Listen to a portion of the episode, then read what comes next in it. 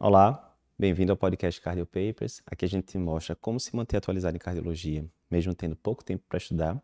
Meu nome é Eduardo Lapa, sou editor-chefe do Cardio Papers e o tema de hoje tá top. É o seguinte: lesão assintomática na angiotomografia de coronários. E agora, como é que eu conduzo esse caso? Essas e outras dúvidas de coronariopatia crônica a gente vai discutir hoje. Não sei se você sabe, mas o Cardio Paper já teve aí mais de 35 mil alunos ao longo desses últimos anos. E o professor que dá aula no curso, ele responde né, pessoalmente através de e-mail as dúvidas que aparecem ali dos alunos. Eu separei aqui algumas dúvidas hoje de alunos que perguntaram sobre o assunto coronariopatia crônica, né? É um dos temas que, que eu dou as aulas nos cursos. E a gente separou aqui algumas quatro dúvidas interessantes para discutir aqui com vocês. Primeira dúvida de hoje. Lesão assintomática na angiotomo de coronárias. E agora o que eu faço? Como é que eu manejo esse paciente? Essa aqui foi uma dúvida do nosso aluno Paulo, no curso do TEC. Ele perguntou o seguinte: paciente de 53 anos assintomático, faz um angiotomo com lesão moderada em DA. Né? O angiotomo colocou ali de 50% a 70%. Mantenho em tratamento clínico otimizado ou mando para o que fazer? Então vamos lá. Primeira coisa, né? A, a, grande pergunta que fica aí é o seguinte: se eu estou com um paciente de 53 anos que não tem sintoma nenhum, pelo que eu entendi aqui, não tem nenhum outro comemorativo clínico, não fez um teste errométrico, alguma coisa que deu alterado e por isso foi na, bater no angiotomo. Por que, que se pediu angiotomo? Provavelmente era um exame que, se fosse ver ali a rigor, considerando que é um paciente assintomático, sem outros comemorativos, sem eletro alterado, sem eco alterado, sem queixas clínicas e tal nem era para ter pedido angiotomo. Mas ok, não vamos entrar nesses detalhes não. O fato é que fez angiotomo e agora você está na dúvida. Como fazer? Então, primeiro, uh, é isso. Todo exame que você pede, você tem que saber o que fazer se ele vier alterado. Portanto, tem exames que você, a maioria dos exames, quando você vai pedir, você está pedindo por uma indicação bem específica, né? Ah, eu estou com um paciente aqui que está com a dor torácica, que eu estou em dúvida se é uma dor típica ou atípica. Eu estou em dúvida se esse paciente tem coronariopatia ou não. E, entre os vários exames que eu posso pedir, um deles é angiotomo de coronários. E aí eu sei que se vier para mim um exame sem lesão coronariana, eu sei que o problema dele não é DAC epicárdica, né? Tá descartada. Se vier lesão coronariana abaixo de 50%, também não justifica a dor do paciente. Eu posso até considerar, vou falar daqui a pouco, que é que eu posso instituir tratamento, mas a princípio não é isso que está causando. E se vier uma lesão significativa, né, que no angiotomo geralmente eles colocam acima de 50%, eu vou considerar, a princípio, como aquela lesão do angiotomo sendo a responsável pelo quadro clínico do paciente, e aí eu vou tratar ele como sendo um portador do andaque crônica, né, e assim por diante, né. Vejam que você tinha um pensamento você pede o exame e o exame vai ter que vir algum desses resultados. Ou não tem lesão nenhuma, ou tem lesões abaixo de 50%, ou tem lesões acima de 50%. Fica fácil. Mas é muito comum chegar esse tipo de paciente para a gente no consultório. Não, passei no consultório não sei quem, não sinto nada, ele pediu esse exame aqui e agora eu estou querendo saber aqui a sua opinião. E aí, putz, sobrou a bronca para mim que não, nem teria pedido o exame nesse cenário, né? Então, assim, como manejar lesões de angiotom que não têm sintomas, né? A gente poderia classificar isso até como um incidentaloma, né? Às vezes você pedir um exame ali, isso às vezes acontece também, pede uma tomo de tórax geral, tal, né? Nem protocolo coronária. E aí na, na toma de tórax diz ali que tem muito cálcio em, em território de coronária, né? Você pediu para ver um nódulo pulmonar, tinha nada a ver. Mas aí disse que tinha lá é, calcificações coronarianas em região de tronco, de DA e tal. É um incidentaloma isso. Você pediu o exame para uma coisa, terminou aparecendo outra, e agora? Como é que eu vou manejar? E assim, a gente não tem grandes trials, né? Avaliando isso. Ah, vamos randomizar nesse trial paciente com lesões coronarianas do angiotomo que não tem sintomas e tal, lá, né? Pelo menos que eu conheça, não tem grandes trials que avaliaram isso. E aí entra muita opinião de especialista, né? Ah, primeiro, o grande valor do angiotomo, né, principalmente nos pacientes que você está investigando DAC crônica, né, dotorácica, né, é, quando ela vem negativa, você fica muito tranquilo que não tem lesão epicárdica, até poderia ser angina microvascular, outras coisas, mas lesão epicárdica não tem, você, o valor preditivo negativo é muito alto. Esse é um primeiro cenário. O que fazer com lesões abaixo de 50%? Ah, fez angiotomo e tem uma lesão ali de 20%, 30%. Nesse caso, eu já deveria começar a estatina, eu já deveria começar a aspirina para esse paciente, Aí começa a entrar na, na área mais cinzenta, né? Em relação a estatinas, a maioria das diretrizes, a diretriz da SBC é muito clara isso, quando o paciente tem lesões de angiotomo angiotomo, abaixo de 50%, você já classifica esse paciente como sendo portador de alto risco cardiovascular e pela diretriz da SPC você deveria almejar nesses casos um LDL menor do que 70, né? A maioria dos pacientes não vai ter um LDL basal menor do que isso, vai ganhar estatina, geralmente estatina de alta potência, vamos para frente. Isso aí está em diretrizes já. Mas e aí, o paciente tem uma lesão de 20%, 30% na angiotomo. Eu deveria começar aspirina para esse paciente? Esse caso é um, um, caso de prevenção primária, já que o paciente não tem doença cardiovascular estabelecida, ele não tem angina, nunca infartou, nada do tipo, ou seria uma prevenção secundária, porque já tem uma placa lá formada discutível também. Eu costumo é, falar brincando que esses casos é uma prevenção 1,5. Não é nem primária nem secundária. Não é primária porque, de fato, o paciente já tem placa lá, mas também não é secundária porque o paciente, mais uma vez, não teve evento clínico ainda, né? Muito discutível. Devo começar aspirina ou não devo, Eduardo? Ah, na verdade, ninguém sabe ainda ao certo, porque a gente não tem trabalhos voltados exatamente para isso. Né? A gente sabe que a aspirina em prevenção primária, né, de 2017, 2018 para cá, é, perdeu muita evidência, né? Teve uma edição de New England, saiu três trabalhos basicamente de aspirina em prevenção primária, todos né, neutros, né, sem mostrar benefício da aspirina nesse contexto. Mas nesse contexto de prevenção, um e-mail, entre aspas, né? Esse termo aqui não existe, a gente está falando aqui de forma é, informal, não se sabe ao certo. Beleza. Mas tudo bem. Resumo, resumo da ópera, o paciente tem ali uma lesão de 20, 30%, LDL abaixo de 70, geralmente estatina de alta potência. A aspirina vai individualizar muito caso a caso. Né? Uma coisa é uma lesão de 40% no paciente de 40 anos, função renal normal, baixo risco de sangramento e tal. Esse aí provavelmente eu consideraria começar aspirina. Outra coisa é uma lesão ali de 20% numa idosinha de 90 anos, com baixa massa muscular, com história de sangramentos e tal, tal. O risco de sangramento é totalmente diferente para você começar aspirina para esse paciente. Em lesões acima de 50%, e aí, o que é que você vai fazer? Você está com a bronca aí, lesão de 50% a 70% em DA proximal, num paciente teoricamente assintomático. Vai para cá direto? Não vai e tal.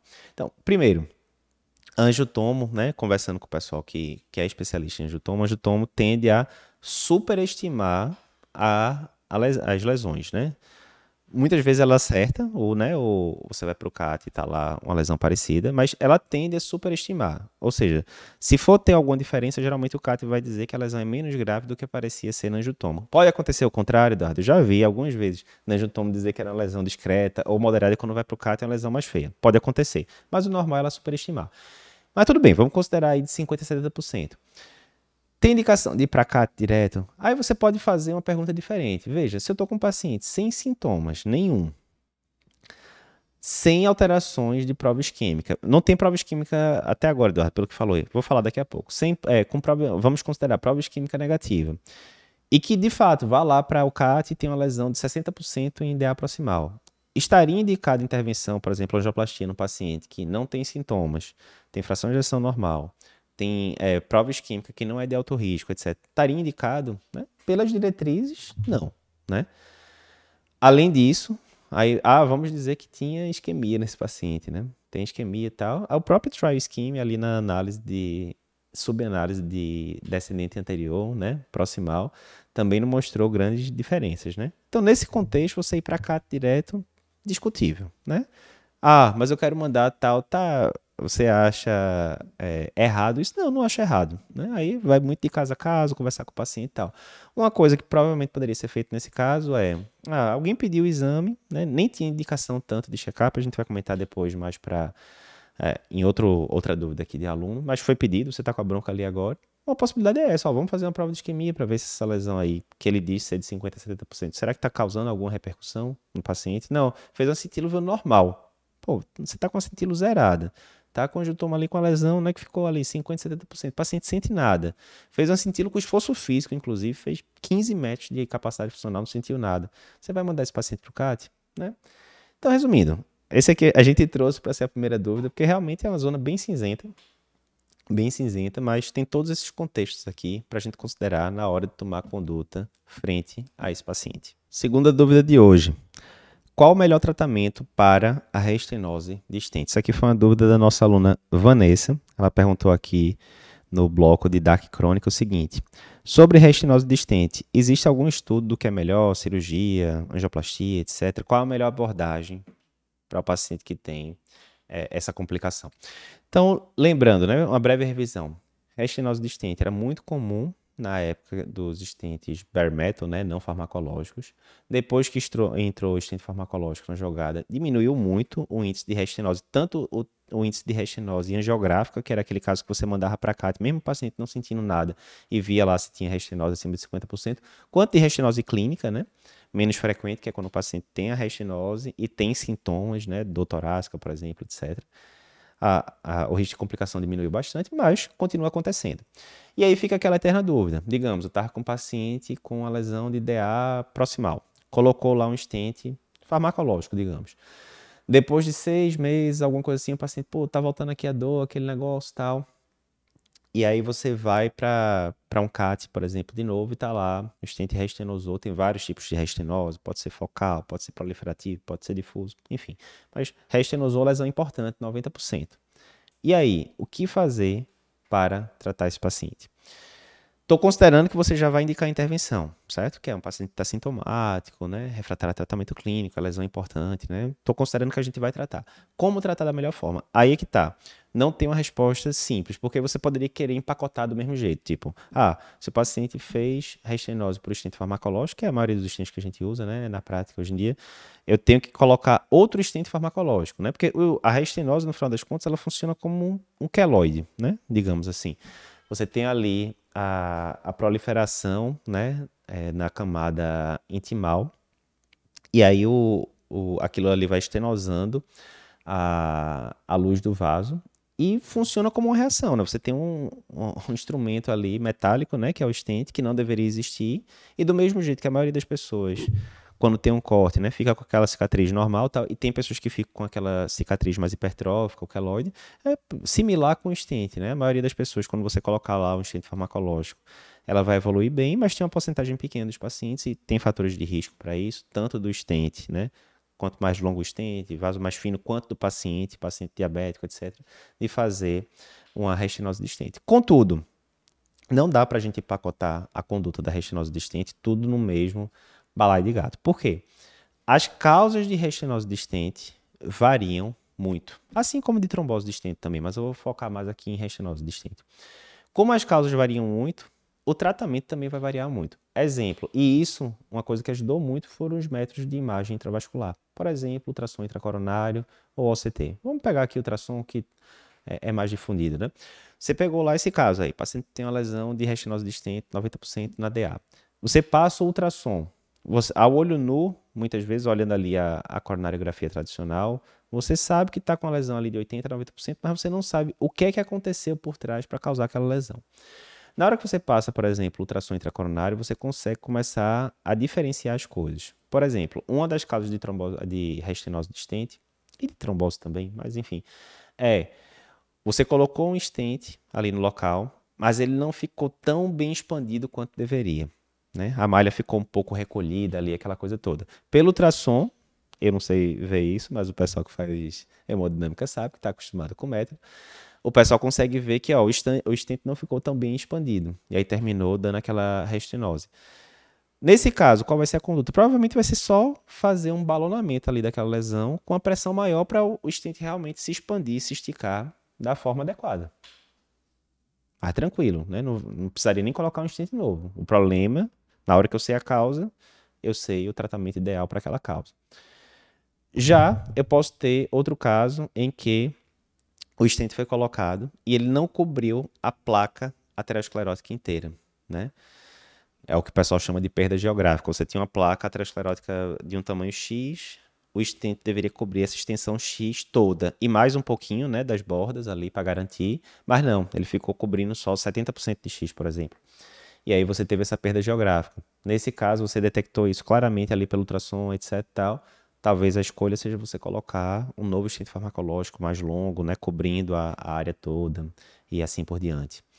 Uh, em alguns casos, pode acontecer isso mais comum com trombose de estente. Né? Você pode ter colocado um estente que não era o tamanho adequado para o vaso. Ele foi menor do que o que deveria ter sido escolhido. Né?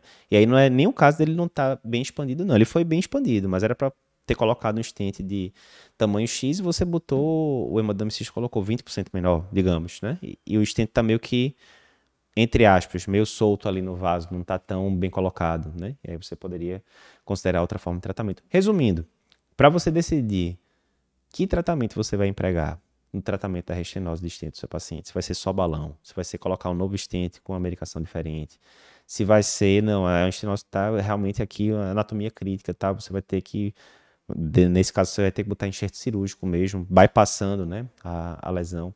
Você vai ter que avaliar tanto o CAT normal, né, a, a coronariografia, quanto se factível e disponível, um método intravascular, como por exemplo ultrassom intravascular ou CT, para você conseguir definir melhor o que é que está acontecendo ali no caso daquele seu paciente. Antes de continuar aqui com o podcast, só um lembrete. Não sei se você sabe, mas aqui no Cardio Papers a gente tem vários cursos que podem ajudar na sua formação. Mais de 35 mil alunos já passaram por alguns dos nossos cursos Cardio Papers. Entre eles, a gente tem o curso, a formação em ECG Cardio Papers, que mais de 11 mil pessoas já fizeram e aprenderam a interpretar um ECG com rapidez e segurança em menos de 15 dias. A gente também tem o curso do TEC, preparatório para a prova de especialista de cardiologia.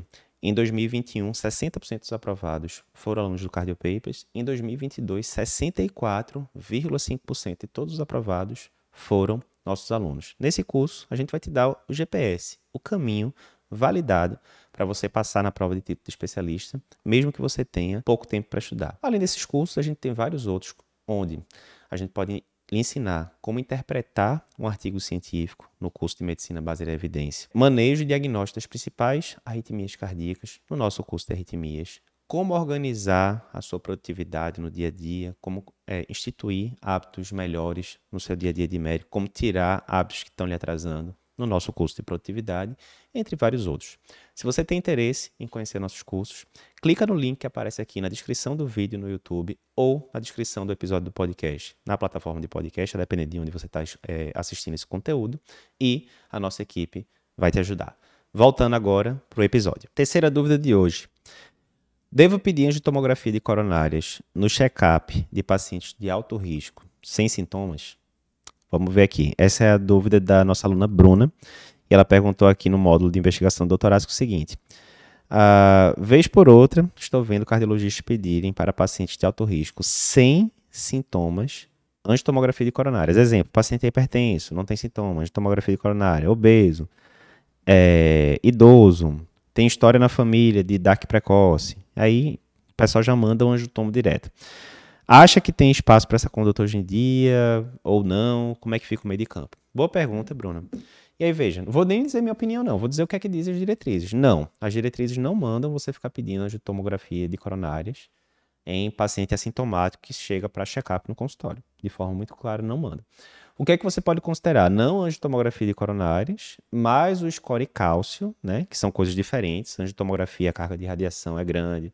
Grande ou não, maior, digamos. Score cálcio é menor. Angiotomografia de coronária tem contraste. Score cálcio não tem contraste. Então, apesar de ambos serem tomografias, mas é bem diferente o protocolo, né? Então, normalmente, se a gente fosse dicotomizar, né? Angiotomografia de coronária, geralmente a gente vai pedir para paciente sintomático e score cálcio a gente vai pedir para paciente assintomático, principalmente de risco intermediário. Essa seria a grande indicação, de acordo com a diretriz brasileira. Né? Você está lá com paciente com risco intermediário, que seriam mulheres com score de risco global entre 5% e 10%, homens com score de risco global entre 5% e 20%. E aí, nesses grupos, recomendação 2A, você pode pedir um score cálcio. Se o score cálcio nesses, nesses pacientes aí, ele vem alto, acima de 100, você vai tratar esse paciente como sendo portador de alto risco cardiovascular, né? E etc., se o paciente vier com score cálcio de zero, não for diabético, não tiver outros fatores de, de maior preocupação, você poderia considerar segurar a estatina nesses casos. Se você está com paciente de alto risco, ah, é alto risco, eu calculei aqui o score de risco global dele e deu acima de 10% em homens, deu acima de 20% em mulheres. A diretriz diz pra, brasileira diz para você nem pedir score cálcio. Por quê? Esse paciente não vai mudar a conduta, você vai tratar ele como sendo portador de alto risco cardiovascular, meta de LDL abaixo de 70, lá, e ponto final, certo? Já trata e acabou. E mais uma vez, anjo tomo, quando você vai para a diretriz de prevenção, quando você vai para a diretriz de lípides, ela não entra nessa rotina de check-up. Em grande parte porque a gente não tem ainda essa evidência, né, de que você ficar fazendo. Porque alguém pode dizer, não, mas é interessante, veja, a principal causa de morte no mundo é coronariopatia. Metade dos casos de coronariopatia eu já descubro com o paciente com evento coronariano agudo, né? Será que não faria sentido a gente fazer? A gente não faz colonoscopia para todo mundo, né? Acima de 40, 50 anos e tal, justamente para ver se tem ali um câncer de colo e tal, paciente assintomático. Por que a gente não faz angiotomo, então, para todo mundo acima de 40, 45, 50 anos, para ver se tem coronariopatia? Pois é, para a gente pensar na conduta dessa, a gente teria que ter trabalhos mostrando que isso de fato vai ter repercussão clínica, que isso vai diminuir o risco do paciente ter um infarto no futuro, etc.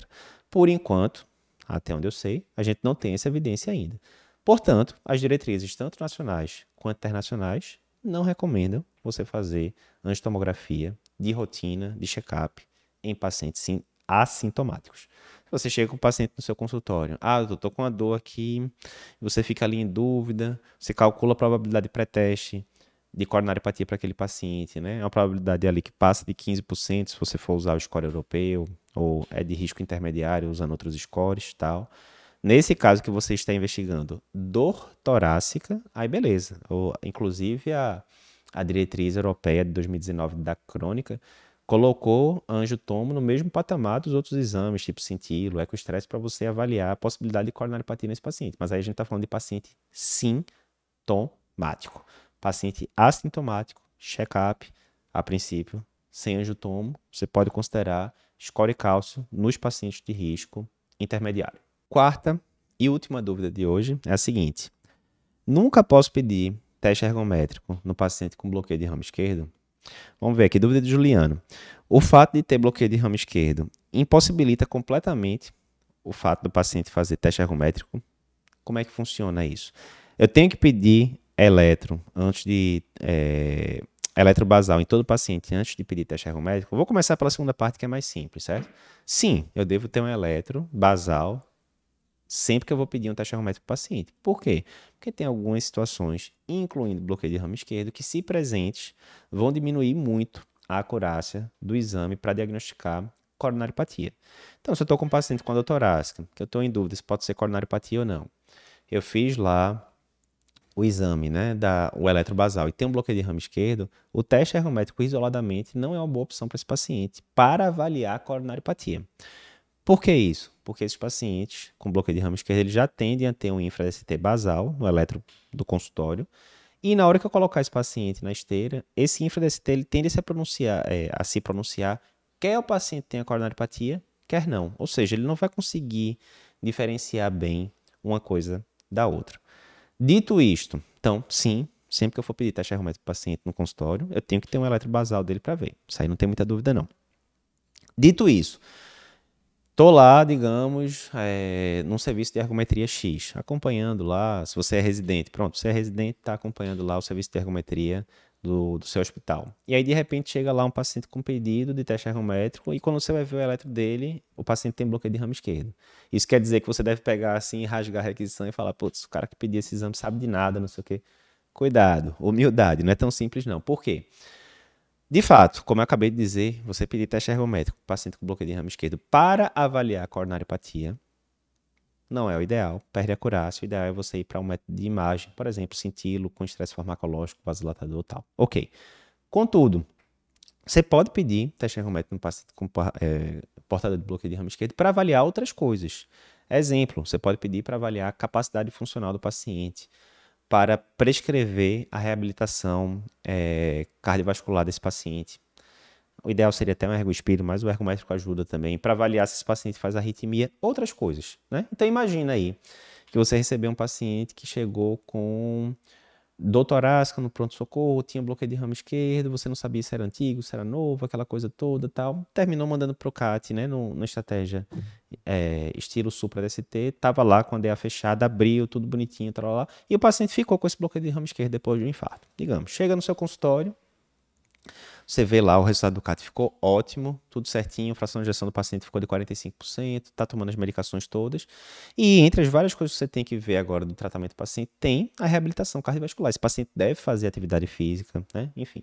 Aí, digamos, passou um, mês já do infarto, dois meses do infarto, que seja. E aí você fala, ó, quero prescrever atividade física aqui para o senhor, mas para isso o ideal é que a gente tenha um exame para dizer qual é a frequência de treino e tal. Você não tem acesso à ergospirometria no serviço, que vai ter mesmo a ergometria. Você pode pedir uma ergometria para esse paciente para calcular, definir a zona de treino dele? Pode, tranquilamente. O que é que não vai ser feito durante o teste ergométrico? O pessoal não vai prestar muita atenção no, no infra-DST, sinceramente. Mas pode avaliar e dizer, olha, a frequência de treino desse paciente e tal é entre 110 e, e 138 batimentos por minuto. Aí tem a, as formas que o pessoal vê lá na, na ergometria, né? Mais uma vez, o ideal seria ergo, é, ergospiro nesse caso, né? E aí o pessoal não vai valorizar muito o infra-ST, porque o infra-ST vai acontecer mesmo, ele vai ficar mais pronunciado, né? Enfim, não tem muito para onde fugir nisso. Mas o teste ergométrico, nesse caso, vai ajudar, vai dizer para você como é que ficou o comportamento de pressão do paciente durante a atividade física, se ele fez arritmia, se ele não fez, qual é a zona ideal de treino, entre vários outros pontos. Então, pedir ergometria no bloqueio de ramo esquerdo é sempre errado? Não. É errado para você avaliar coronariopatia, isquemia e tal. Mas você pode ver vários outros parâmetros através do exame.